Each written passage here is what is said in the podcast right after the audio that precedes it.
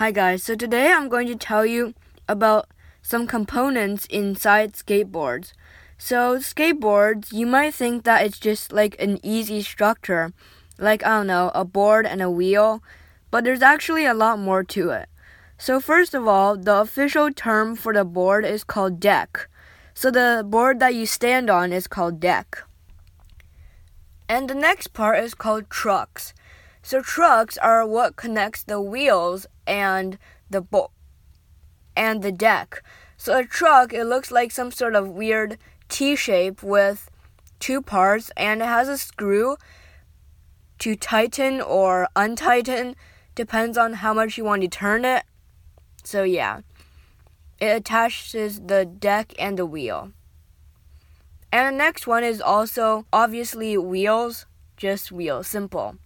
And there's different types of wheels. There are soft wheels, hard wheels, or medium wheels. And there's also bearings. So, bearings are basically little spheres that are between the wheels and the truck to make sure that the turning is very smooth. Oh, and also there are bolts to secure everything, obviously.